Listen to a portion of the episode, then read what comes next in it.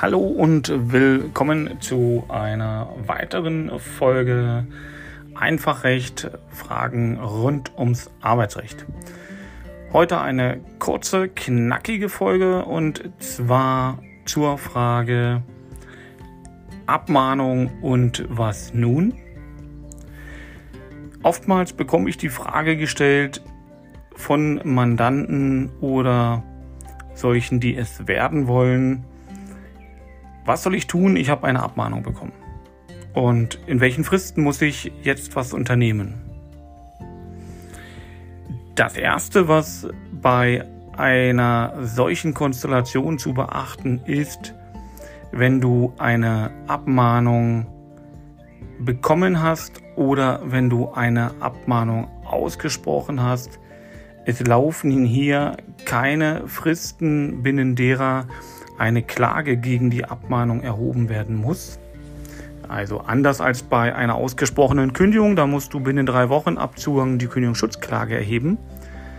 Bei einer Abmahnung ist das nicht so. Das heißt, du kannst die Abmahnung einfach im Raum stehen lassen und musst darauf gar nicht reagieren und wartest ab, ob es überhaupt notwendig wird, sich um diese Abmahnung zu streiten. Denn wozu ist eine Abmahnung da? Mit einer Abmahnung will der Arbeitgeber zum Ausdruck bringen, dass der Mitarbeiter einen Fehler begangen hat, also eine, ähm, eine Handlung begangen hat, die nicht seinen Anweisungen oder den Vorgaben des Unternehmens entspricht und die er nicht akzeptiert und dass er in Zukunft von dem Mitarbeiter verlangt, dass dieser sich vertragstreu, also im Sinne der Pflichten im Arbeitsverhältnis verhält. Damit er das erreichen kann, spricht er eine Abmahnung aus. Damit sagt er zugleich, ich beschäftige dich weiter. So schwer war die Pflichtverletzung nicht. Aber machst du das nochmal, dann werde ich dich kündigen. Beziehungsweise ich habe die Chance, dich zu kündigen und die Chance äh, oder die Gefahr, dass ich dich kündigen werde, ist recht groß. Daraus kann der Arbeitnehmer zum einen entnehmen, dass er sich überlegen muss, will ich gegen die Abmahnung vorgehen oder lasse ich sie erst einmal stehen? Denn wenn der Arbeitgeber zu einem späteren Zeitpunkt bei einer eventuellen erneuten Pflichtverletzung sagt, okay, jetzt hast du die ähnliche bzw. gleichgelagerte Pflicht verletzt und ich habe dich schon wegen einer solchen gleichartigen Pflichtverletzung abgemahnt, jetzt kündige ich dich, dann kann er in diesem Kündigungsschutzverfahren die Berechtigung der ersten Abmahnung prüfen lassen. Und wenn das Gericht feststellt im Rahmen dieser Prüfung, diese erste Abmahnung war unwirksam, weil sie formal oder auch aus den Gründen der Abmahnung nicht korrekt war, dann fehlt die Voraussetzung für den Ausspruch der eigentlich gewollten Kündigung. Denn die Abmahnung soll ja, wie gesagt, dem Mitarbeiter sagen, was er besser machen soll und soll ihm damit auch die Chance geben. Wenn aber die Abmahnung nicht wirksam war, dann hat der Mitarbeiter diese Chance noch nicht bekommen. Das heißt, bei der Kündigung, die auf der davorgehenden Abmahnung aufbaut, fehlt ein wesentlicher Bestandteil und damit geht die Kündigung nicht durch. So ist es also manchmal durchaus schlau, die Abmahnung nicht anzugreifen und stehen zu lassen, weil wenn ich sie angreife und das Gericht stellt fest, die ist unwirksam, dann weiß der Arbeitgeber auch, was er falsch gemacht hat. Und das bedeutet für den Arbeitgeber, jetzt ist er schlau, nimmt im Zweifel die alte Abmahnung zurück, sofern sie nicht schon unwirksam erklärt worden ist durch das Gericht, und spricht eine neue Abmahnung wegen der, des gleichen Sachverhaltes aus. Nur jetzt berücksichtigt er eventuelle formale Mängel beziehungsweise Dinge, die ihm das Gericht gesagt hat, weswegen die Abmahnung nicht greift. Dann hat der Mitarbeiter das Problem, dass er jetzt plötzlich eine wirksame Abmahnung hat. Und wenn dann ein, zu einem späteren Zeitpunkt eine erneute gleichgelagerte Pflichtverletzung kommt, dann könnte die Kündigung sogar durchgehen. Das heißt, mit einer Klage gegen eine Abmahnung erreicht man manchmal, dass man auf eigene Kosten den Arbeitgeber belehrt hat und der weiß, wie er es besser machen kann. Zugleich hat das Ganze aber noch eine andere Gefahr.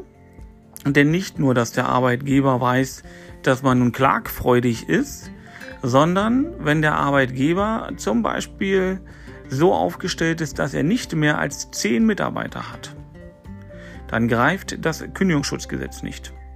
Und wenn das Kündigungsschutzgesetz nicht greift, kann der Arbeitgeber ohne dass er Kündigungsgründe angeben muss, noch dass er die vor dem Gericht darlegen müsste, den Mitarbeiter ohne eine Sozialauswahl oder ähnliches, also grundsätzlich, gibt Ausnahmen, kündigen. Das bedeutet, wenn du deine Abmahnung überprüfen lässt, das Kündigungsschutzgesetz greift nicht und der Arbeitgeber sagt, okay, die Abmahnung kriege ich vielleicht nicht durch, aber jetzt kündige ich mal ohne Angabe von Gründen, dann wird auch über die Abfindung, äh, über die Abmahnung nicht mehr entschieden, weil wenn das Arbeitsverhältnis beendet ist, sagt das Gericht, es bedarf keiner Klärung mehr, ob die Abmahnung wirksam oder unwirksam ist, denn die wirkt sich eh nicht mehr aus.